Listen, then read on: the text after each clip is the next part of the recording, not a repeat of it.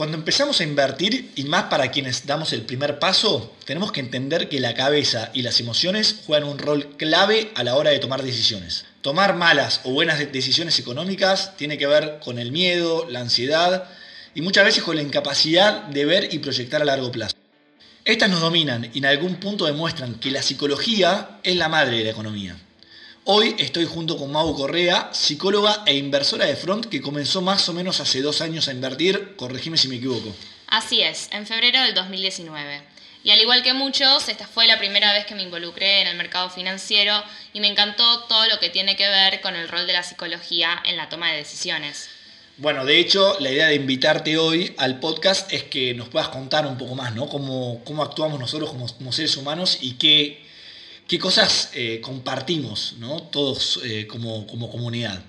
Y también, que es el tema central de hoy, es que existe eh, un concepto que fue desarrollado por un grupo de economistas y psicólogos, donde plantean que los seres humanos no somos como nos describen los libros de economía, algo así como máquinas racionales con capacidad de análisis total, sino que más bien somos irracionales y prisioneros de nuestras emociones y sentimientos.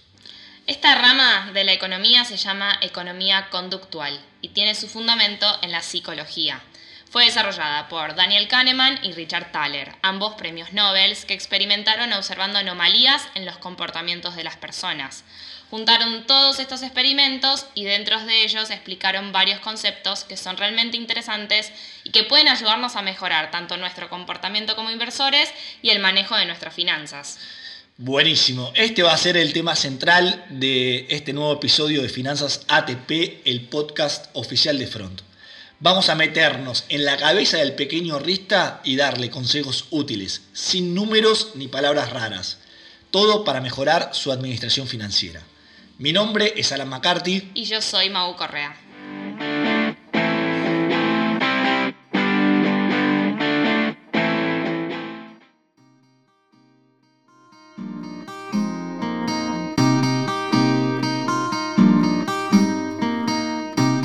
Empezamos este nuevo capítulo. Mau, ¿cómo estás? ¿Nerviosa? ¿Ansiosa? Sí, la verdad que un poco nerviosa. Bueno, quédate tranquila. Em, la idea de esto es poder compartirles a todos los eh, miembros de nuestra comunidad conceptos claves, ¿no? Que fue lo que venimos viendo en, los, anteriores capítulos. Pero bueno, para comenzar este capítulo que es bastante especial, eh, me gustaría que empecemos por identificar eh, cuáles son esas cosas que nos parecemos todos eh, los seres humanos a la hora de tomar una decisión. ¿no? Ya dijimos que no somos máquinas súper racionales, pero entonces me gustaría que ahora pimpoñemos un poco en cuáles son las cosas que compartimos como seres humanos a la hora de tomar una decisión. Bueno, si te parece, Alan, me gustaría que enumeremos seis cuestiones que nos propone la economía conductual en la toma de decisiones y ustedes vayan pensando en casa si están de acuerdo. Perfecto, en casa o en el auto. Mucha gente nos dijo que no se escucha en el auto, así que eh, está bueno para, poder ir, ir, uno haciendo una retrospectiva, ¿no? Y también porque son cuestiones de la vida cotidiana, eh, que por ahí hacemos todos los días sin darnos cuenta, pero tenemos que entender que están, ¿no? Por ejemplo, vamos con la primera.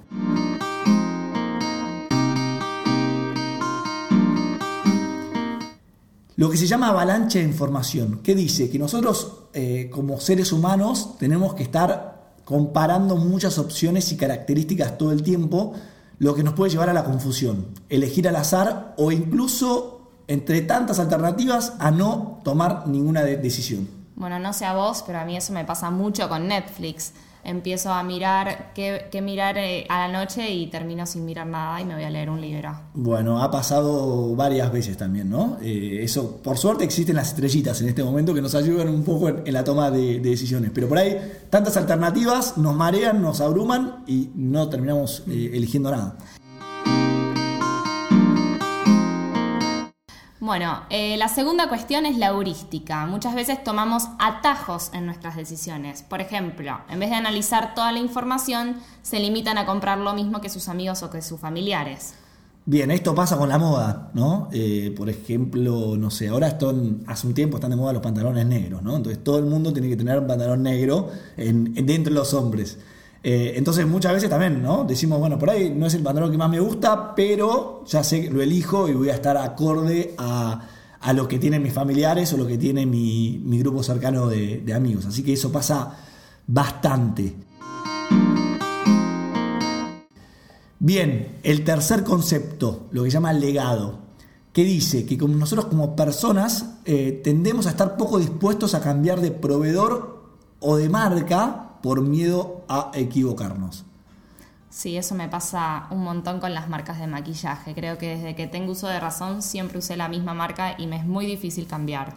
Y pasa bastante también con, bueno, justo de, maquillaje, pero con, productos también de limpieza, ¿no? Por ahí donde nosotros no sabemos mucho las características de cada uno y terminamos siempre eligiendo el mismo, que por ahí son los mismos que eligieron nuestros padres, ¿no? Entonces es como que vamos repitiendo un poco la, la historia.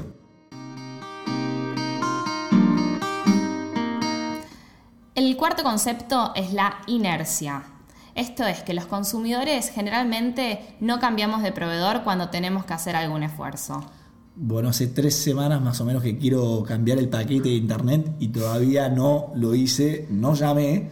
Eh, seguramente a muchos le pasa lo mismo, pero eh, es, bastante difícil como tomar ese, ese empujón para, para, poder hacerlo. Entonces nos quedamos cómodos donde, donde estamos.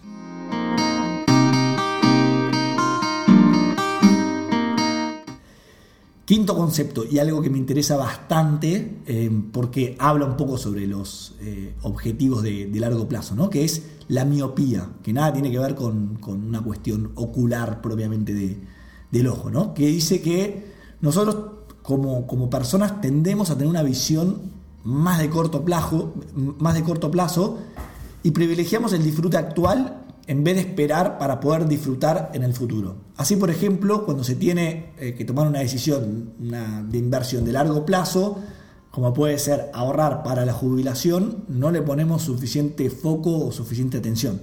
Sí, totalmente. A mí me costó mucho armar el objetivo para mi retiro en front. La verdad que quería ahorrar para irme de vacaciones. Pero bueno, hoy lo disfruto, me da mucha seguridad tener ese objetivo armado. Bien, vamos con la sexta y la última. Vamos con la sexta. Es el marco. El marco es que nos vemos influenciados por la manera, o justamente por el marco, en que la información es presentada. A veces la misma data mostrada en distintas formas nos lleva a decisiones distintas. Bueno, eso las ofertas. Eh, las ofertas, lo que todo el tiempo nos bombardean diciéndonos el, el Cyber Monday, el Black Friday, que por ahí son cosas que la forma como nos la plantean nos están diciendo que estamos ahorrando, ¿no? Consumiendo para poder ahorrar, pero en realidad estamos gastando y por ahí estamos gastando en cosas que son totalmente innecesarias, pero como creemos que estamos tomando una buena decisión, porque está con un 40% de descuento, lo estamos haciendo. Así que esto es, creo que pasa todo el tiempo. Seis características eh, que, nos, que, nos, parece muy importante poder eh, mencionarlas porque nos van a ayudar a entender con mayor profundidad los próximos temas de la charla, ¿no? Eh, que es la importancia de poder ahorrar por objetivos y el significado del riesgo en una inversión. ¿Estamos listos para estos conceptos? Dale, vamos. Bien, ahora que entendemos un poco más eh, cómo somos todos nosotros en realidad, llegamos a uno de los temas centrales para cualquier inversor principiante. Así que si me permitís, Mau, quiero que nos lleves de lleno al primer tema, que es el de objetivos, o sea, de ahorro por objetivos, ¿no? Y cómo la psicología y nuestras características, que hablamos anteriormente, juegan un rol clave en esto. Totalmente. Este es el tema central del día de hoy que en inglés se denomina Mental Accounting, contabilidad mental, y que fue desarrollado por Richard Thaler. Lo que plantea esta teoría es que básicamente los hombres y las mujeres ordenamos nuestra cabeza en cajas, es decir, que en nuestra mente categorizamos nuestra tenencia monetaria y evaluamos entre ellas. Por ejemplo, todos sabemos más o menos cuántos dólares tenemos, cuántos pesos en plazo fijo, etc. ¿Y qué rendimiento me dan? También categorizamos la plata para el supermercado, para la nafta, para el colegio, para las salidas, etc. Por eso lo que siempre se plantea es que tenemos que encontrar la forma de plasmar y ordenar esas cajas para que podamos ahorrar correctamente. Si logramos ponerle una fecha a cada objetivo, un monto, una foto, vamos a lograr lo que llamamos mayor afecto con el objetivo. Y es probable que lo alcancemos con mayor rapidez. Esto se da porque el dinero que está en esa caja en ese objetivo, no lo vamos a tocar para hacer gastos innecesarios. Claro, sí, como pagar una pizza con lo que tenemos para ahorrar para la jubilación, por ejemplo. Acá es donde de alguna manera vencemos esa miopía y nos mantenemos firmes en el largo plazo. Entendiendo esto, pasamos a las inversiones. Si podemos ahorrar, tenemos que poder invertirlos para protegerlos de la inflación. Y a la hora de invertir, el concepto de aversión al riesgo es un tema central. Bien, vamos a nuestro segundo tema central del día entonces. Antes de empezar a desarrollar este concepto, tenemos que entender que a la hora de invertir, no todos somos iguales en lo que buscamos en una inversión. Todos tenemos lo que se denomina perfil de inversor y que son distintos. Donde por un lado tenemos a aquellas personas que tienen un comportamiento racional y que los lleva de alguna forma a querer tomar el mayor riesgo posible para obtener eh, la mayor ganancia posible. Y por otro lado están los que eh, son más enemigos del riesgo y evitan eh, en la medida de sus posibilidades tener que asumir cualquier tipo de riesgo en una inversión. O sea, son más lo que se denomina conservadores. Entonces, dentro de estos dos tenemos un montón de perfiles, pero siempre tenemos estos dos extremos, ¿no? Claro, la aversión al riesgo es un concepto pensado por Kahneman que afirma que, si bien tenemos perfiles distintos, todos los seres humanos tenemos una fuerte tendencia a evitar pérdidas monetarias antes que conseguir ganancias monetarias equivalentes. Las pérdidas nos pesan mucho más que las ganancias. Con esto lo que quiere decir Kahneman es que si hacemos una inversión, por ejemplo, y perdemos mil pesos, vamos a estar mucho más tristes que si hacíamos esa misma inversión y ganábamos los mil pesos. ¿no? Eh, es como que la pérdida pesa mucho más que la, que la ganancia. Cuando ganamos sentimos que lo merecíamos y que fue porque nosotros tomamos la decisión correcta y demás. Y si perdemos fue por culpa de otro o por una injusticia muchas veces pasa, por ejemplo, en el colegio pasa lo mismo, ¿no? Si uno aprueba es porque estudié y me lo merecía. Y si uno no aprueba, dice, che, no, en realidad fue porque la profesora me, me quiso reprobar, ¿no? La lección acá está en entender que estos sentimientos van a estar y a la hora de tomar una decisión, cuando vemos que una inversión baja, tenemos que poder controlar esas emociones y apostar al tiempo de mi objetivo. Si yo tengo un objetivo a un año y veo que la inversión en la semana bajó, tengo que poder focalizarme en ese plazo y no preocuparme por el día a día. Esa va a ser la mejor forma de maximizar los instrumentos de inversión adecuados para mi objetivo. Bien, de esto vamos a estar hablando en nuestro próximo episodio de, Finanzas ATP. Algo que me quiero llevar eh, es la idea central del capítulo de hoy es cuáles son esas características eh, que nos hacen eh, en conjunto ¿no? a nosotros como humanos que nos influyen en la toma de, decisiones, que pueden ser decisiones para nuestras finanzas personales, como también para la parte de las inversiones, ¿no?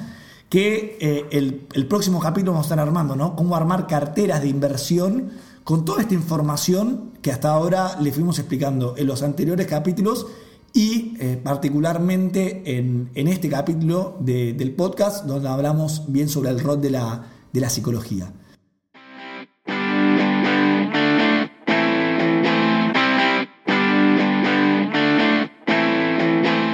Llegamos al final de este sexto capítulo de Finanzas ATP. La verdad que impresionante cómo los usuarios eh, de Front nos vienen pidiendo que, lancemos nuevos episodios todo el tiempo. Mau, muchísimas gracias por venir y compartir este espacio con nosotros. De nada, la verdad que fue un placer y felicitaciones por todo lo que están haciendo. Y por supuesto, si tienen alguna duda sobre lo que hablamos hoy eh, o lo que hablamos en anteriores capítulos, no duden en escribirnos por mail a info.front.com.ar o directamente por la página www.front.com.ar. Gracias a todos por estar del otro lado, acompañándonos en esta locura de querer crear la comunidad de ahorristas y primeros inversores más grande de Argentina. Muchísimas gracias.